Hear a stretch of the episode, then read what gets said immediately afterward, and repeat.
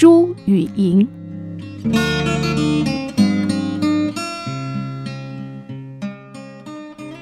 左宗棠很喜欢下围棋，而且还是个中高手。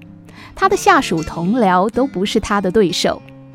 有一次，左宗棠微服出巡，看见一个茅舍，横梁上挂着匾额，上面写着“天下第一棋手”。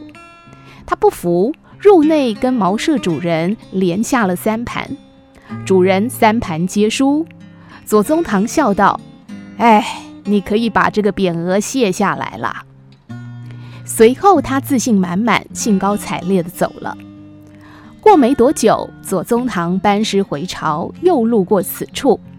他好奇找到了这间茅舍，仍然看见“天下第一棋手”的匾额没有被拆下来。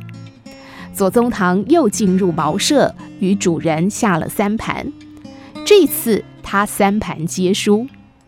左宗棠大感讶异，问茅舍主人为什么会这样。主人回答：“上回您有任务在身，要率兵打仗，我不能挫您的锐气。可是现在您已经得胜归来，我当然得全力以赴，当仁不让喽。世间真正的高手是能胜而不胜，有让人的胸襟，能赢而不一定要赢，有体谅人的心怀，不是吗？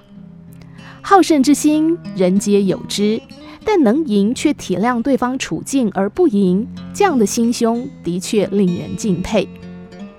其实好胜心是驱使人进步的一大动力。